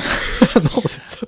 Un petit peu les enseignes du jouet qui commencent à monter un peu en compétences. Ouais, on retrouve même du Catan par moment. Ouais, ouais, des non, choses ça, comme ça. ça, c'est- ils, a- ils ont vu qu'il y avait de la thune Ouais. à se faire, donc euh, voilà. ils y vont. Mais euh, ça va plutôt être les- la petite boutique de quartier, où là vous aurez vraiment des gens qui ont une vraie culture ludique et qui sauront vous conseiller à base de ok j'ai déjà aimé ça, donc euh, Mm. qu'est-ce que vous me conseillez ou c'est quoi les nouveautés quoi. Et donc ces gens-là, on a eu un accueil plutôt enthousiaste de la part des ludicaires sur, sur Fondation, de sorte qu'ils savaient aussi que Sanctuaire allait arriver derrière, et quand il arrive en boutique, on a eu un, un bon accueil. Et on a aussi, ça a aussi permis d'ouvrir le jeu sur de nouveaux territoires à l'étranger. Hmm. Il y a des, des pays qui ne voulaient pas prendre Fondation, qui ont dit bah euh, vous en avez fait une- plus tard une deuxième de fantasy, ouais celle-là on la prendra. Ok. Et au fait, il, y a, hum, il a été traduit dans plusieurs langues. euh, Ouais. Alors pour l'instant, je des conneries sûrement, mais donc dans la francophonie il est présent et puis il y a une version anglaise. D'accord. Donc la version anglaise elle arrose euh, les États-Unis et, et le Royaume-Uni principalement, enfin tous les et les pays l'autre pays anglophone. Après, je faudrait que je demande à Joseph, je ne sais plus. Je crois pas qu'il y ait d'autres versions. euh, je crois pas qu'il y ait de version espagnole, par exemple, euh, choses comme ça. Mais euh, si ça se trouve, je dis des conneries, parce que je dis beaucoup de conneries. mais en tout cas, ce qui est sûr, c'est que le jeu maintenant est lancé. On a une légitimité, on a une reconnaissance sur le fait que, que c'est une proposition qui tient debout. Et donc, ben, peu à peu, on voit des territoires qui s'ouvrent et peut-être que, peut-être qu'on aura d'autres traductions dans d'autres pays. euh, Bah oui, oui. ce serait, ce serait trop bien. Enfin, c'est déjà, c'est déjà génial. Moi, je, il y a l'adolescent, euh, l'adolescent de 13 ans qui est en moi qui a découvert le, le jeu de rôle, qui, qui fait des bonds dans son slip, quoi. Parce que c'est c'est pour lui en fait que j'ai créé Oui, ce, ce- ce projet-là. Donc c'est, il y a une sorte de, une sorte de boucle qui se boucle. C'est assez fantastique ce qu'on vit avec Christophe. là. Euh, pour la conception, euh, on revient un peu sur la conception de Sanctuaire. Est-ce que c'est ça peut être compliqué justement euh, euh, d'offrir un, un univers d'heroic fantasy, mais comme il y en a à la pelle Michel partout, ça, je pense que ça peut être dû compliqué pour essayer de- de- d'en créer un autre en fait sans euh, trouver des références. Ah bah tiens là c'est le Seigneur des Anneaux, ah bah Mm. tiens là c'est Elder Scroll par exemple, j'en sais rien. Mm. Euh, ça, ça doit être assez chaud je trouve. Que... C'est très chaud. Et c'est Alors, en fait, ce qui s'est passé, c'est que l'univers initial était un peu différent de là. Mhm. Moi, je voulais. euh, en fait, quand on, quand, on, quand on signe avec un éditeur, c'est un mariage de raison. Et forcément, il y a de la. Il y a des- du tir à la corde. Mhm. Parce que les envies de l'éditeur sont pas forcément celles du, De l'auteur. Des fois, ça se rencontre, mais pas toujours. Le projet initial que, qu'on a signé avec Christophe n'est pas ce qui est sorti en boutique. D'accord. Clairement. Projet initial, c'était un petit paquet de cartes qui se joue en 15 minutes, avec chacun reçoit un- une carte personnage. C'est toi, t'es le, toi, t'es le chef, t'es le chef de l'équipe de, de foot américain. Toi, t'es la pom pom girl. Toi, t'es l'intello. Des gros archétypes. Une carte de situation. Hmm. Euh, voilà, vous roulez à tombeau ouvert en direction du port pour arrêter le trafiquant de drogue. Et ça se joue en un quart d'heure, avec un corpus de règles Ah qui, oui, se joue avec, qui se joue avec des cartes, un, un paquet de 52 cartes. D'accord. C'était rigolo, c'était pas équilibré du tout, et ça fonctionnait qu'avec un meneur de jeu hyper chevronné. Ah ouais. Ok. Donc, Gigamic a dit ok, le concept nous plaît, mais on va le développer avec vous vers une autre direction Mhm. de d'auto-formation, où il faut qu'un meneur de jeu qui a jamais euh, fait ça puisse prendre le truc en main. Et donc deux ans et demi après, on est arrivé sur quelque chose qui est très différent, mais qui a gardé l'ADN initial. Ça reste quand même un format court. On n'est plus à 15, on est à 30 minutes, mais ça reste tout à fait tolérable. Mhm. Et on peut quand même lancer une partie assez rapidement. Mais derrière, il y a tout le contenu qu'on n'avait pas envisagé nous au début et qui permet d'avoir un vrai, une vraie campagne, un vrai jeu de rôle euh, qui, euh, qui prend de l'ampleur. quoi. D'accord. Après, pour la question, euh, parce que j'ai pas oublié ta question, Ouais. Au niveau de l'univers. Pour l'univers, ouais. à la base, moi, l'univers que je souhaitais était beaucoup plus fumé. et il n'y avait, pas tout- tout- il y avait pas tous les repères. D'accord. Il n'y avait pas d'elfes, il n'y avait pas de nains, il n'y avait pas tout ça. il y Ok. avait, oui, voilà. Du coup, discussion avec l'éditeur qui nous dit les gars, il faut quand même qu'on donne des repères aux gens. Ah ouais. Parce que des gens qui aiment l'Heroic Fantasy, s'ils l'aiment, l'Heroic Fantasy, c'est pour une raison, c'est parce qu'ils ont des une appétence pour certains ça, thèmes, certains trucs, enfin voilà. Ce qui n'est pas, euh, ce qui est pas déconnant. Puis il faut de la peau verte aussi. Hein, pour... Et on n'a pas de peau verte. Dans Sanctuaire, il n'y a pas de peau verte. Donc, effectivement, c'est pas illogique de dire que oui, si, euh, Mm. si tu annonces un univers de fantasy, bah, il faut avoir quelques, Ouais, c'est ça. quelques repères de fantasy. Bah oui. Donc, on a un univers, effectivement, il y a des elfes, il y a des nains, il y a les classes, les rangers, les machins. Et il y a absolument que ça en termes de repères. euh, D'accord. Voilà, tout le reste, le cahier des charges qu'on avait avec Christophe, c'était de se dire on va se faire un truc pulp à la Indiana Jones, Indiana Jones chez Donjons et Dragons Hmm. dans un décor euh, de, de jungle luxuriante. Ah oui. Voilà. Et avec en tête, moi j'avais en tête le, le roman de euh, Voyage au bout de l'enfer qui a, donné- qui a été adapté euh, au cinéma, c'était c'est Apocalypse Now, de remonter un fleuve. D'accord. Ok. plus tu remontes ce fleuve, au début du fleuve, tu es dans un environnement euh, à peu près normal, et plus tu remontes le fleuve, plus on, est, on plonge dans les ténèbres. T'arrives dans le Mordor. Quoi. Et tu arrives dans des. Voilà. Donc c'est, on a aussi ça dans, dans Sanctuaire. Il y a, il y a du grand méchant, euh, dont on va comprendre euh, qui il est, les motivations, Mhm. tout ça, machin. Les enjeux divins. Donc ça, c'est des, ça, c'est des repères de fantasy. Les classes, les races, du grand méchant identifiable. Mais pareil, on voulait pas de grand méchant. euh, je suis méchant parce que je suis méchant. C'est- complètement con. Enfin, si on veut avoir un, si t'as pas un méchant un peu, un peu crédible, un peu cool, ton Mhm. univers il prend un coup dans la gueule quand même. Bah oui. Donc là, on a essayé d'avoir un, un antagoniste euh, sy- sympatoche. Et puis, on- en fantasy, quand tu es dans de la high fantasy, effectivement, il faut tutoyer un peu les dieux. Ça, en tout cas, ça peut être une attente. Ce qu'on fait. Mais après, les, les peuples qu'on rencontre, on a essayé d'a- d'aller dans pas que du classique, d'essayer de surprendre un peu les, de surprendre un peu les joueurs. Durant le voyage sur ce fleuve, on va rencontrer différentes, euh, différentes peuplades qui sont un Hmm. peu chelous, qui ressemblent pas à grand chose. D'accord. Donc voilà, un peu de familier et puis un peu d'exotique. Ok. Donc, eh ben, merci Ivan pour cette euh, chronique euh, bien complète sur et le nouveau jeu de la gamme Critical, donc ici Sanctuaire. Tout à fait. On rappelle, donc il est sorti au mois de mars de cette année. Ouais, de mars 2023. Ok. Donc, Première saison. Euh, la deuxième saison sortira dans pas mal de temps parce qu'il y a eu des petites histoires de planning, mais elle, elle est, euh, elle est, c'est certain, ça, ça, on aura les, vraiment les deux saisons des deux univers, Ok. Sanctuaire et Fondation, et donc c'est un, donc c'est du jeu qui se joue à partir de 14 ans. Euh, c'est jusqu'à à partir de 2, c'est-à-dire qu'on peut avoir un meneur comme je disais et un joueur. Et un joueur. Et jusqu'à 5 joueurs maximum en comptant le, en comptant le MJ, donc un groupe de 4 aventuriers plus le meneur. D'accord. Et oui, bah, c'est indiqué sur la boîte et c'est le concept, c'est 30 minutes, sachant que c'est la durée minimum. On peut pas aller en dessous, mais on peut aller largement au-dessus en revanche. Ok. D'accord. Bon. Eh ben, du coup, on vous encourage euh, bah, tous et toutes à jouer, à découvrir cette gamme de jeux d'initiation au jeu de rôle, parce que moi je connais pas d'autres jeux en fait. en termes d'initiation au jeu de rôle.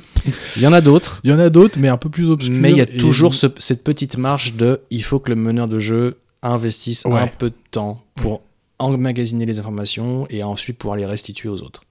Voilà, c'est toujours ce petit. Ouais, Là, ça existe encore, mais ça a été compressé. très bien. Et puis on arrive à la fin de l'émission avec le Que fais-tu? À quoi joues-tu?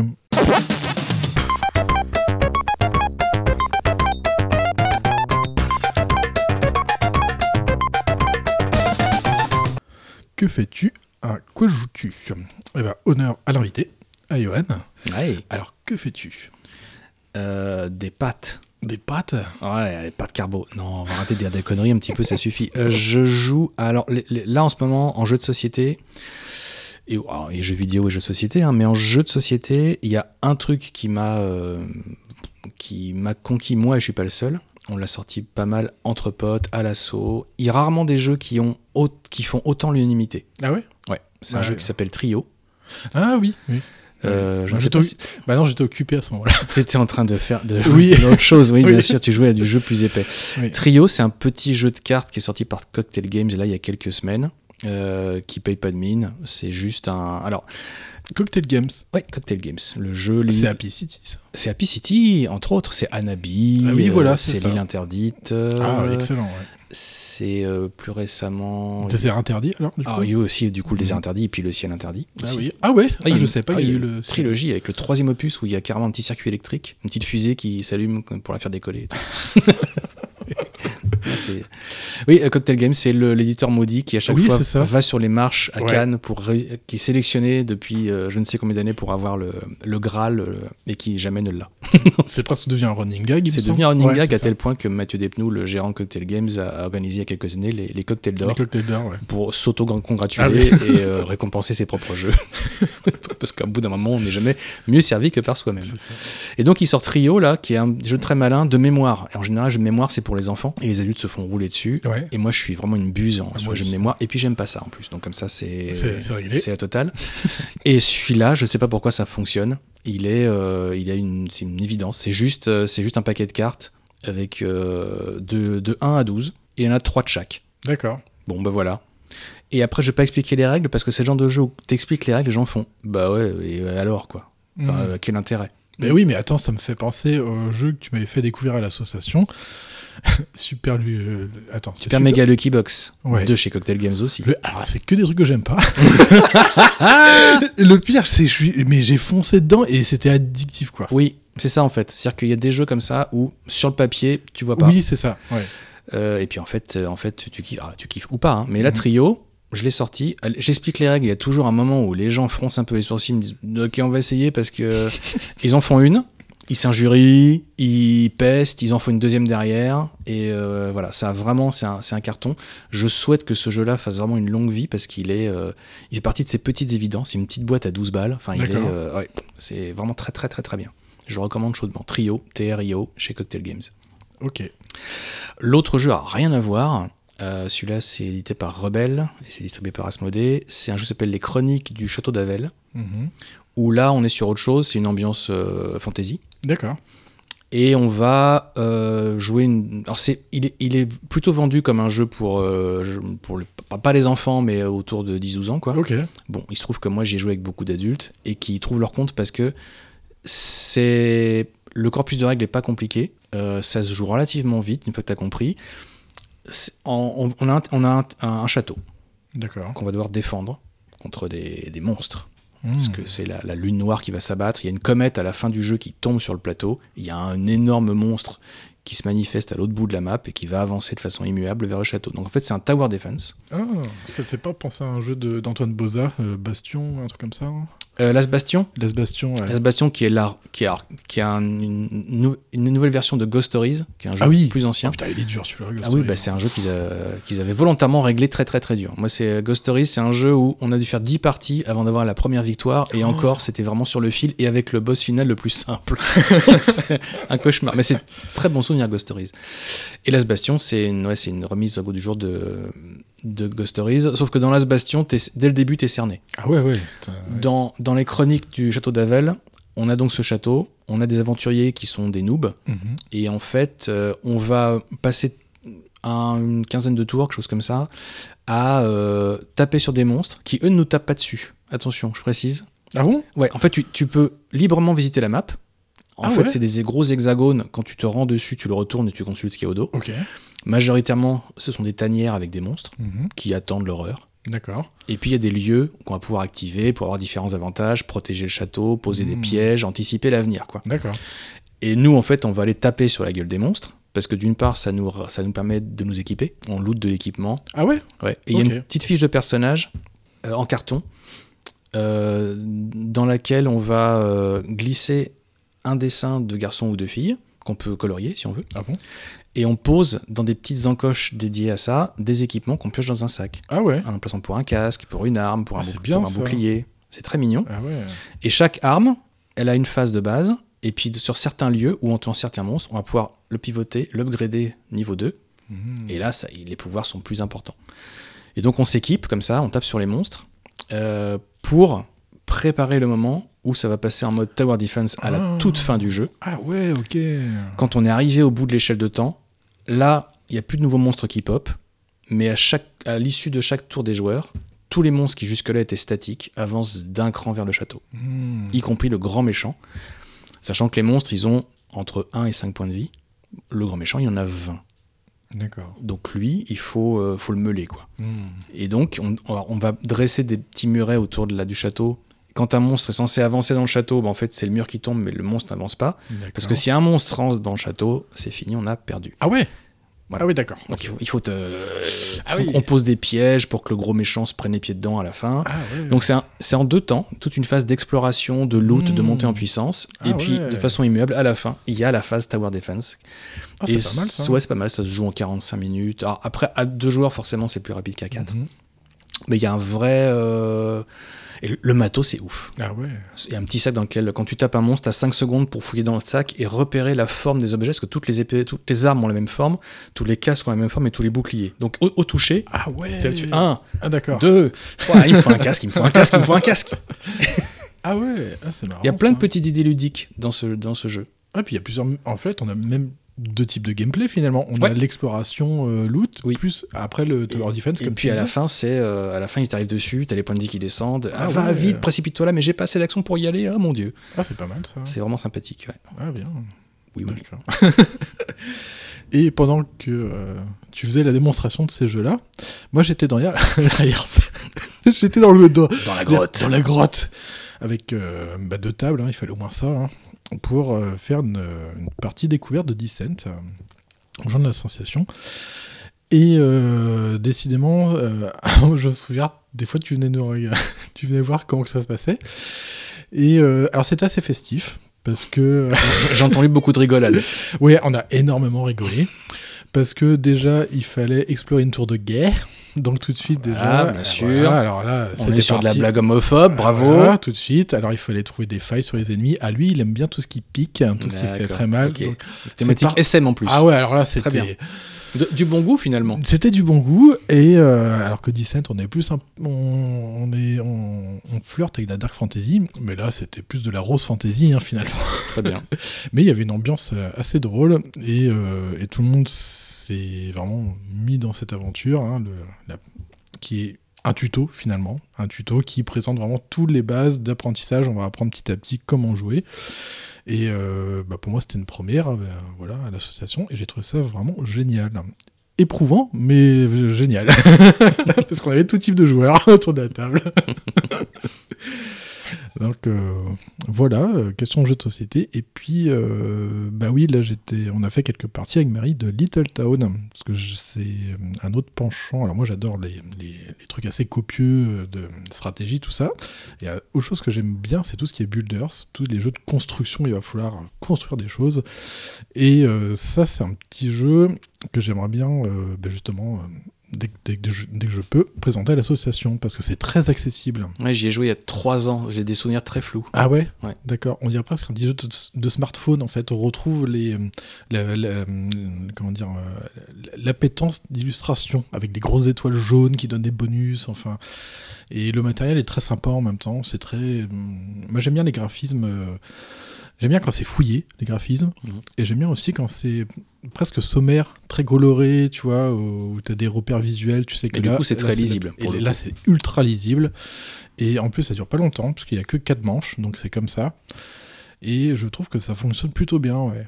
On, on est presque sur du Happy City, mais avec vraiment des petites choses à manipuler en main, des figurines à poser, des ouvriers. Tiens, celui-là, il va construire des, euh, quelque chose. Tiens, l'autre, il va les miner. euh. Je me souviens plus si c'est un jeu d'enfoiré ou pas. Non, pas vraiment. Non, ça va. Non, on va plus maximiser de son côté Ouais. euh, les Tu emplacements de tu pourris pas trop le jeu de l'autre. Tu peux pas vraiment, en fait. Ouais. Non, non, non. Mais en fait, si tu le pourris, ça va te pourrir aussi. Parce que le but, c'est essayer d'optimiser tout, tout son village qu'on va construire petit à petit. Mm. Et euh, pour ensuite faire presque des combos au final, quoi. Donc c'est chouette. Et puis il y a eu une, euh, une extension d'ailleurs que j'ai vue. Euh, une extension que moi j'appelle d'intelligente parce que déjà elle est peu chère et en même temps elle va te rajouter, euh, elle va étendre tes pouvoirs de construction. C'est un petit plateau rectangulaire que tu vas accoler au plateau existant et qui va te rajouter des euh, d'autres types de minerais à, à- à miner ou d'autres types de constructions possibles en fait. Ça rajoute du plus finalement. Et ça je trouve ça bien quoi. Pas mal. Ouais, c'est plutôt chouette. C'est chez qui ça Little Town Yellow. Ah oui. Ouais, ils ont fait euh, Little Factory aussi, je crois, qui, euh, qui a l'air d'être pas mal, mais après, bah, c'est c'est peut-être un peu plus abstrait, c'est plus des rouages qu'on voit Mhm. sur le graphisme. Là, moi, ça me fait penser à un petit, un petit village euh, tout mignon. et c'est c'est cool, quoi. C'est Très bien. du. C'est un peu. C'est presque un peu du. comment dire, de mécanique de. De conquest un peu à la Edge of Empire, mais gentil, qu'on va pas se tirer dessus, mais on va essayer d'occuper un maximum de territoire pour engranger le plus de points euh, de victoire. Quoi Ok. avec chacun, chaque joueur des objectifs, trois objectifs euh, finaux à essayer euh, d'avoir pour amplifier ses bonus de fin. Et c'est très bien, parce que c'est comme It's a Wonderful World, c'est pas des jeux extrêmement longs, puisque de toute façon, il y a tant de tours de jeu. Quoi. Mais c'est moins, moins épais à appréhender que It's a Wonderful Ah, largement, World. ouais. Parce qu'il Ouais, ouais. est, il est un peu casse, casse-tête euh, Oui, à, à- oui, à appréhender. It's Ouais. a Wonderful World. J'ai trouvé, moi, la, la première partie, la pente est un peu raide.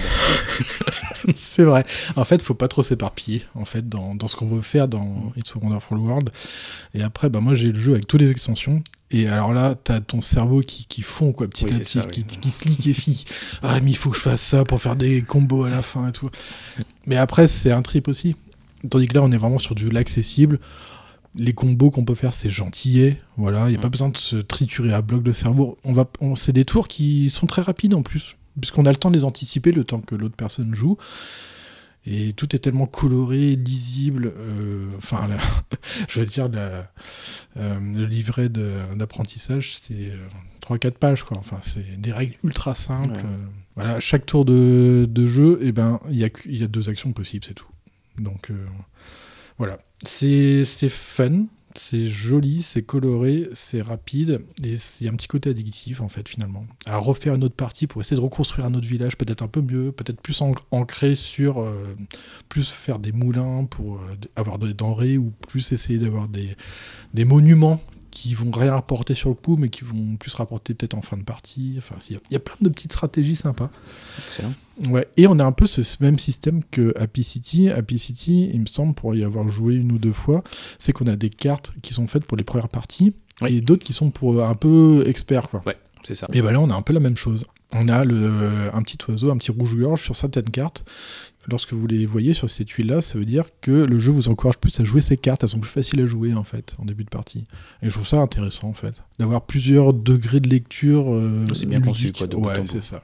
Ouais. Excellent. Bon, bah écoute, euh, Voilà. oui, rendez-vous. euh, rendez- Rendez-vous est pris, du coup. Ouais, c'est ça. Mais oui, oui, oui. Ouais. Euh, donc voilà, pour les jeux de société. euh, Du coup, tu, tu travailles, toi aussi. Je travaille. Je travaille. Je travaille. Euh, voilà, et puis, euh, eh ben, toi aussi, t'as- t'es passé du côté obscur de la force. Oui, j'ai basculé, euh, basculé dans le monde de la PS5. voilà. Oui. Oui, parce que maintenant, à Critical, je suis riche à millions. J'ai euh, j'ai des saliers, des piscines de coke euh, et tout. C'est euh, c'est incroyable. Ah, voilà. Ouais. Du coup, tu as pu acheter même plusieurs PS5 Bah, je me suis fait un. pour miner du Bitcoin. Ouais, c'est ça. Hein. Ouais. Bah, j'ai remplacé les, les murs porteurs de ma maison par des PS5 en fait. en plus, ça chauffe l'hiver, sinon c'est très très bien. Alors, Et- faut- éviter les mettre à la verticale. hein, Il paraît. ouais. Parce que les- le joint qui maintient le métal liquide n'est pas super. Ouais, j'ai regardé en fait, pas tant que ça, parce que euh, Ah. mon fils était super inquiet, il m'a dit il faut qu'on regarde, donc je me suis beaucoup renseigné. Alors, manifestement, c'est pas une vérité, hein, mais de, Mm. de ce que j'ai cru comprendre avec tous les trucs que j'ai pu euh, Ah bah sourcer, oui, sur net en plus, c'est. euh, c'est le- avéré, mais c'est marginal. Ah oui, d'accord. Donc, par sécurité, moi j'ai couché la PS4 euh, sur le flanc, parce que j'ai mon fiston qui veut surtout pas que sa PS5 chérie euh, Ah crame, oui, mais ça a l'air d'être très très marginal. Donc, oui. Ok, voilà. d'accord.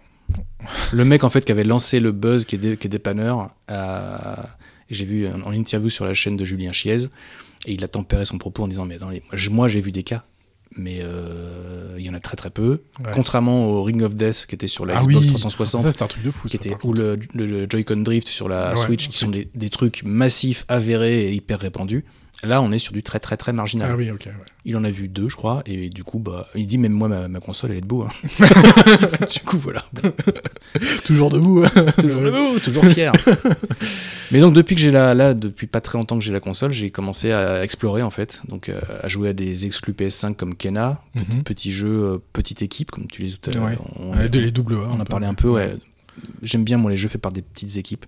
J'ai de moins en moins d'appétence pour les énormes superproductions qui, je sais pas, je peut-être que je suis blasé, mais j'ai- ça me gave en fait.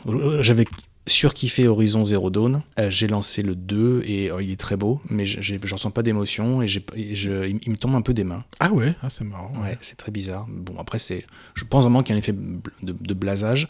Mm. À l'inverse, j'ai lancé Deathloop. euh, Ah oui. Pareil, exclu PS5. Après, c'est fait par Arkane Studio, qui sont quand même des gens. Enfin, moi, je, Dishonored, c'est- ça avait été un kiff incroyable. Et là, même si, je, même si j'ai commencé le jeu, je suis pas allé très très loin. Le, le talent de ces gens-là pour faire un- du, du level design euh, intelligent et pour aborder Mm. une situation de plein de façons, il y a un vrai talent. L'univers est complètement pété. On comprend rien du tout. Mais au moins, on est embarqué dans une expérience, quoi D'accord. il se, il se passe quelque chose à la fois visuellement et euh, culturellement. Enfin, tu te dis, mais je suis où là? Et t'es au- du coup, tu es autant perdu que le héros du, Que le du- héros, du jeu. Excellent. Tu nages la, tu la brasses totalement. Et donc là, voilà, là, là je, je- j'explore, je regarde, je, Mm. je lance des jeux pour me faire, waouh, c'est classe. Ouais, c'est vrai. Et je pense que je vais me lancer, du coup, dans pas longtemps, dans Cyberpunk 2077. Sur PS4, voilà, on en parle même pas. Hmm. Euh, Mon dieu. Mais là, sur PS5, manifestement, maintenant, Ça- ça, y est, c'est ouais. optimisé, ça tourne. Euh, D'accord. Ça a l'air d'être un beau jeu, profond. En plus, Cyberpunk, ben, c'est un jeu de vi- vidéo qui est adapté d'un jeu de rôle Oui, de, mon, plus, de ouais. mon époque, des années 90. Ouais. Donc, euh, ça me ferait plaisir d'aller déambuler dans les rues de Night City, euh, non plus en jeu de rôle, mais en jeu vidéo cette fois. Bah oui, oui, complètement. Ouais. Bah, c'est vrai que euh, c'est marrant parce que tout à l'heure on, on parlait de, de Trio, par exemple. Ouais. Trio qui est enfin, euh, avec- il faut y jouer quoi pour voir ce que c'est. Et ben moi, je, ça me fait penser justement à la PS5 parce que tant qu'on n'a pas euh, déjà la manette en main, Mm. le temps qu'on n'y a pas joué, c'est très difficile de de dire oui, mais euh, enfin, il y a eu quand même euh, une évolution technologique dessus. Moi, la DualSense, c'est une folie cette manette. hein. Moi, j'ai fait Resident Evil 4 remake dessus, mais c'est hallucinant. Avec un petit bémol quand même, c'est que le jeu de démo de la PS5, euh, qui s'appelle euh, Astro euh, Astro Playroom, ouais. Playroom, qui a été conçu pour montrer les capacités de la manette, Mm. c'est le premier jeu que j'ai fait sur la PS5. C'était ouf. Ah parce oui. qu'ils sont à fond, ils utilisent Ah oui, tout. oui, mais il y a tout, ouais. ouais. Mais du coup, les jeux que tu joues après sont sous sous-exploitent la manette. Ah, ça dépend desquels. Tu m'intrigues. Eh oui. Ah bah moi, le, le meilleur jeu optique que j'ai vu, c'est Resident Evil 4 remake. Eh, je peux pas jouer à ces jeux-là, moi, parce que sinon je fais caca en spray. Ah, c'est vrai qu'il est encore plus terrifiant que l'original. Ah bah non, c'est pas possible. C'est pas- ah non, monsieur, je ne- je ne peux pas, moi, jouer à, à jouer à ces jeux-là. Ah, ouais, ouais. Ou alors les yeux fermés, mais... euh, Alors c'est celui-là. Euh, God of War Ragnarok, j'ai essayé un peu. Euh, bah, je n'ai pas trouvé l'utilisation de la DualSense très euh, Ouais, c'est pas probant. ouf, quoi. Euh, là où j'ai retrouvé euh, quelque chose de vraiment très cohérent, c'est sur le Sackboy, euh, Big Adventure. Mhm. Alors ça c'est n'importe quoi. Tu sens les parce que euh, Little Big Planet t'as- ça a toujours été ça. C'est plusieurs euh, textures le- du plastique, du carton, du tissu. Et ben là tu les ressens en fait. Il euh, te faut manette. ressentir C'est le ouf. tissu Mais c'est dans dingue. la manette. Ouais, tu sais quand c'est doux et tout ça, machin. C'est c'est n'importe quoi. Quand tu passes dans des nuages, euh, t'as des vibrations, enfin Ah ouais. particulières. Bah, tu me donnes envie d'y jouer du coup. Les, les sortes de petites boules de polystyrène quand tu traverses avec Ah Sackboy, bah tu les sens Tu dans les la sens dans manette. ouais. Mais c'est n'importe quoi. Non, c'est vrai qu'il y a un vrai, un vrai gap entre la manette PS4 et la manette PS5. Ça, c'est sûr que tu. Oui. Le, le fait qu'il y ait des moteurs partout. Ça, ouais. T'as l'impression d'avoir un truc presque vivant entre Ouais, c'est ça. Ça fait penser à Existence. Ah mon dieu. avec le sorte de poulpe là, à Ouais. brancher. Mais euh, bah pour moi, c'est ça, cette manette qui, euh, qui renforce l'immersion. Mm. Et euh, moi, ouais, Resident Evil 4, c'était une tuerie, quoi. Tu sens le cliquetis, t'as as, un jeu en fait dans la gâchette qui correspond euh, bah, à une vraie gâchette de pistolet en fait. Tu sens qu'il y a, Ah oui, d'accord. qu'il y a au bout d'un moment, bah, là tu vas tirer, tu sens qu'il y a un cliquetis et tu Mhm. l'entends même dans la manette. Tu sens le poids du fusil à lunettes quand tu l'armes quoi. Au Ah, niveau des, des gâchettes, tu sens que c'est lourd. Tu sens que quand tu passes un- une arme plus légère, bah, c'est plus flexible, plus facile dans les gâchettes. Il y a tout. Enfin, c'est. Non, puis c'est vrai que coupler ça avec les chargements hyper rapides Oh et l'upgrade graphique, Ouais. il y a une sorte de. En fait, c'est une sensation de, de PS4, mais euh, gavé euh, à la testostérone et Oui, fluidifié à, à bloc, quoi. à bloc, quoi. Même quand tu vois certains jeux PS4 qui sont largement plus euh, agréables à jouer, Mm. en fait. Moi, il y en a que je. Enfin, c'était dur, quoi, déjà. Bah, on sentait sur la fin de génération qui, que la, qui poussait la console dans Oui. vraiment certains derniers tranchements et qui lui faisait cracher ses tripes euh, en permanence, quoi. C'est ça. Qu'elle moulinait, et que là, sur PS5, ces jeux-là, non seulement ils, ils tournent de façon confortable, mais qu'en plus, ils vont au-delà de ce qu'ils pouvaient donner avant, quoi. Mais oui, oui, complètement, ouais. Euh, Il y a un genre de jeu que j'adorais sur la première PlayStation, c'était les Destruction Derby. Ah Parce que j'aime- voilà, oui, j'ai joué à ça aussi. J'aime pas trop les jeux Ouais. de voitures, ça m'emmerde un petit peu. Par contre, j'aime bien casser des voitures. Et. Destruction Derby, il y avait ce côté euh, très speed et en même temps très euh, spectaculaire où toute la tôle explosait devant toi. Et j'ai retrouvé la- bah, un peu la suite spirituelle dans Wreckfest. Ah oui. Et euh, j'ai joué sur PS4 et j'ai rejoué sur PS5, mais il n'y a plus rien à voir. Quoi. Ah, mais ça, c'est un truc qu'il faut, il faut pas faire, le- C'est de horrible. revenir en arrière. Moi, je l'ai- fait. sur- Ah oui Je l'ai fait. Des, parfois, j'avais des souvenirs émus euh, de jeux euh, sur de PS2, de machin. Parce qu'en fait, ton cerveau fait le magnifie le truc. ouais, Des souvenirs sur Driver ou sur machin. Puis tu remets le jeu dans ta vieille console et, tu, et c'est une bouillie de pixels dégueulasse. ouais, c'est ça. En fait, c'est c'est toi, c'est tes souvenirs Oui, c'est ça. qui ont pris le pas et ouais. on fait un jeu incroyable. Bah ouais. Bah Wreckfest, sur PS4, j'avais euh, 30 secondes de chargement à chaque course. Et là, j'en ai 6 Ah sur oui. PS5. Ouais. Avec du ray tracing à gogo, du 4 coeurs en veux-tu en voilà. Tu vois même plus l'aliasing, tu vois, les petits sentiments, le crénelage que tu voyais sur tout ce qui est ligne droite, les barrières, ça, Ça, oui, ça a toujours été le. le- ça va trop vite, quoi. Ouais, du ouais. coup, ça, Ouais. y a pas le temps de charger, en fait. Ah ouais, ouais, c'est. Mais oui, oui, voilà, ouais, c'est vrai qu'il faut. enfin, Après, euh, ce que j'avais déjà dit dans les autres épisodes, c'est qu'il faut une télé qui est vraiment prête aussi pour recevoir euh, Ouais, moi, je l'ai pas. ce type de machine. Ouais. Parce que, bah, par exemple, on parle. euh, euh, avec, avec Manon euh, qui s'est mis à faire du Daylight 2 aussi sur PS5, euh, bah, on s'est appelé et en fait on n'a pas les mêmes options. Mhm. J'ai pas les mêmes options que elle, elle a. Elle, elle a juste deux options, performance ou euh, fidélité. Et moi j'en ai quatre quoi. Ouais, c'est ce même- que j'ai aussi, moi. Performance ouais. et fidélité, c'est tout. Ah ouais. Déjà, et déjà c'est vachement mieux, mais Oui. j'imagine sur une télé optimisée, là, ça doit être euh, fantastique, quoi. Ah bah là j'ai mon Daylight qui passe à 120 FPS quoi. Ah oui. C'est n'importe quoi. Et je trouve que c'est même inutile. Au-delà de 60 FPS, je trouve que toute façon, humain, humain il- perçoit ouais, pas. c'est ça. que- Je vois pas les idées. Eh, dis donc, t'as du 24K sur ta télé. Ouais, moi, je roule euh, avec une, une Lamborghini sur l'autoroute, je suis bridé euh, à 130, mais je peux monter à 260. Oui, très bien. Sauf qu'on peut rouler à 80 ici. voilà, donc tu ralentis, voilà, c'est ça. Et, euh, et oui, bah moi j'ai fait comme toi évidemment, j'ai papillonné, j'ai essayé plein de jeux euh, pour voir les- le truc waouh, que ce soit PS4, PS5, machin. Mais le problème c'est que c'est ça, j'en ai essayé plein sans vraiment y jouer. Oui, et puis je pense qu'on n'y est pas encore. Ouais. C'est-à-dire que, comme le disait, euh, je sais, je crois que c'est encore Julien Chiez sur sa chaîne, ce qui va être intéressant, c'est de voir les jeux qui vont, dans un an ou deux, qui vont utiliser le Unreal Engine Ah oui. 5, où là, ils sont en train de bosser dessus, et les jeux qui vont de la prochaine génération, parce que le problème, c'est que la, la pénurie, le Covid, tout le machin, ça a mis un gros, gros frein quand même, C'est je vrai. pense, au truc. Ouais. ils sont restés bloqués sur le cross-gen. Il fallait que les jeux soient jouables PS4, PS5 le plus longtemps possible parce que euh, il y a Mm. quand même il y a un parc qui est installé, il n'y a pas Bah beaucoup oui. de possesseurs de PS5. Là, on sent qu'il y a une- un point de bascule. Ah oui, oui, carrément, depuis mars en fait. hein. Et là, moi, je les attends, en fait, les jeux vraiment next-gen Mm. qui vont me coller la rétine sur le mur, quoi. Ah ouais. Mais t'as pas eu ça avec le euh, Horizon justement, Forbidden West? Je l'ai juste relancé une petite fois comme ça. J'y ai pas joué vraiment. Ah ouais, parce qu'il vrai, graphiquement, c'est n'importe quoi. hein. Ouais, le problème, c'est que comme le jeu, j'ai envie, en fait, je veux j'ai envie qu'il me plaise. Mm. Mais peut-être que c'était pas le bon moment, peut-être qu'il faut que je le reprenne. Mais je pense qu'avec Cyberpunk, déjà, Ah oui. avec les 12 milliards de mises à jour qu'ils ont fait derrière, en intégrant le ray tracing et tout ça, à mon avis, celui-là, quand je vais, euh, quand je vais le lancer euh, dans la console avec toutes les mises à jour, je, je- je risque de, de- d'être collé aux poutres. Mais, Ah oui, oui. euh, en tout cas, j'espère.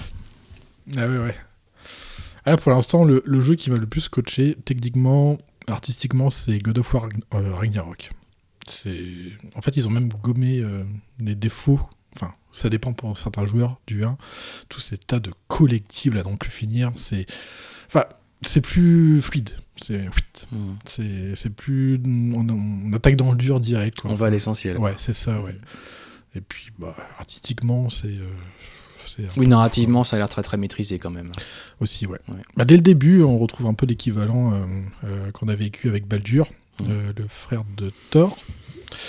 On, voilà, sans spoiler, on retrouve un peu les mêmes, les mêmes trucs, quoi. Donc voilà, grosso modo. euh. Et du coup, bah. euh, Il faut qu'on arrête de dormir. Ouais, c'est ça, ouais, ouais, ouais, Parce qu'il y a trop de bons jeux à faire. Et encore, je parle même pas du Zelda qui est sorti hier, du coup, pour le Ouais, coup. bah ça suffit maintenant. Ça- tu te calmes.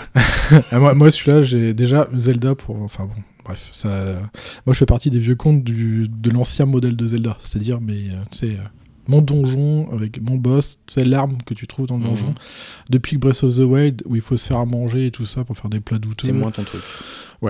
Et là, j'ai vu le truc. euh, faut- Ouais, c'est. Bref, c'est plus. Voilà quoi. Ok. Et. euh, Ouais, c'est marrant. J'ai pas du tout été hypé alors que Zelda, j'aime beaucoup quoi. Mais des gros jeux d'aventure comme ça, j'aime bien me les garder pour l'hiver, tu vois, pour les périodes de Noël un peu. Oui, on s'en parle, on s'en parle dans Witcher. 6 mois, tu vas tomber dedans. Ah non, non, il y a trop de trucs à à faire. Ah, Ah, il y a trop de trucs. Très ouais. bien. On m'a encore réclamé des parties de Descent en plus, donc euh, Les gens sont pas raisonnables. c'est c'est vraiment atroce de jouer quand même. Mais quelle honte, vous êtes pas productif. Non, à quoi joues-tu Bah en fait, voilà, euh, bah, comme j'ai essayé plein de jeux, je me suis focalisé sur un, euh, Dying Light 2 évidemment, forcément, parce que les, zombies c'est mon dada. Et voilà, sur Switch, j'ai un peu lâché l'affaire, à part euh, des vieux jeux que j'ai pas eu le temps de faire, enfin des vieux jeux entre guillemets. Euh, et, Warrior, l'ère du fléau. Voilà, histoire de se vider la tête et pas réfléchir, poser son cerveau quand il travaille trop sur les jeux de société. et voilà, je pense qu'on a fait le tour pour cette émission. Et puis, euh, bah Yoann, merci d'être revenu une deuxième fois, Eh bien, avec grand plaisir. pour le coup, pour reparler euh, jeu de rôle, et critical en plus.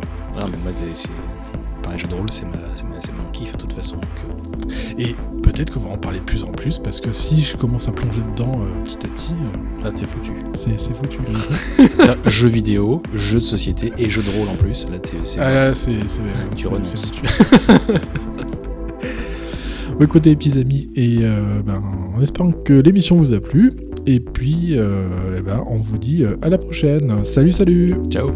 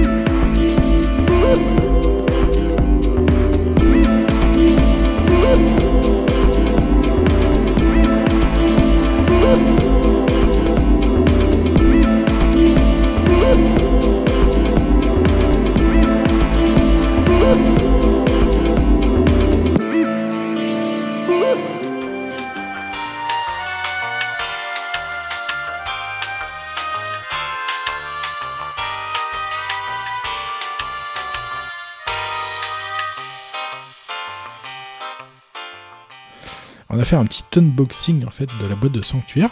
Euh, Johan m'a montré un peu le, le matériel. Et du coup, si sur Fondation on avait une carte qui montrait un building, c'est ça? C'est ça. Euh, là, on a vraiment la carte du monde dans laquelle, euh, dans laquelle va se passer l'aventure de Sanctuaire. Et on a euh, à peu près la même chose en termes d'écran de jeu, mais c'est là qu'on discutait tous les deux de la charte graphique, qui est évidemment pas la même, parce qu'on n'a pas les mêmes illustrateurs. Et euh, vu que c'est pas le même univers, on a des teintes moins froides, on a des couleurs beaucoup plus chaudes, on a une dominante de, de, de bleu, de vert, on a un côté plus nature. Et c'est vrai que ça fait un... On a envie de s'y plonger en fait, même au niveau des cartes, que ça soit en format portrait ou paysage. Euh, ouais, c'est c'est très coloré en fait, euh, ça, ça donne envie de s'y balader finalement, de s'y plonger. Et tu pourras t'y balader puisque je te laisse la boîte. C'est cadeau. Ah bon? Hmm? Mais, Ah Un cadeau en direct, incroyable mais t'as pas le droit de faire ça Si, si. Je fais ce que je veux, je suis l'invité. je, je, je vais mettre en bêtisier, je pense. Quand il y a des, des, des surprises comme ça, des trucs, je préfère le.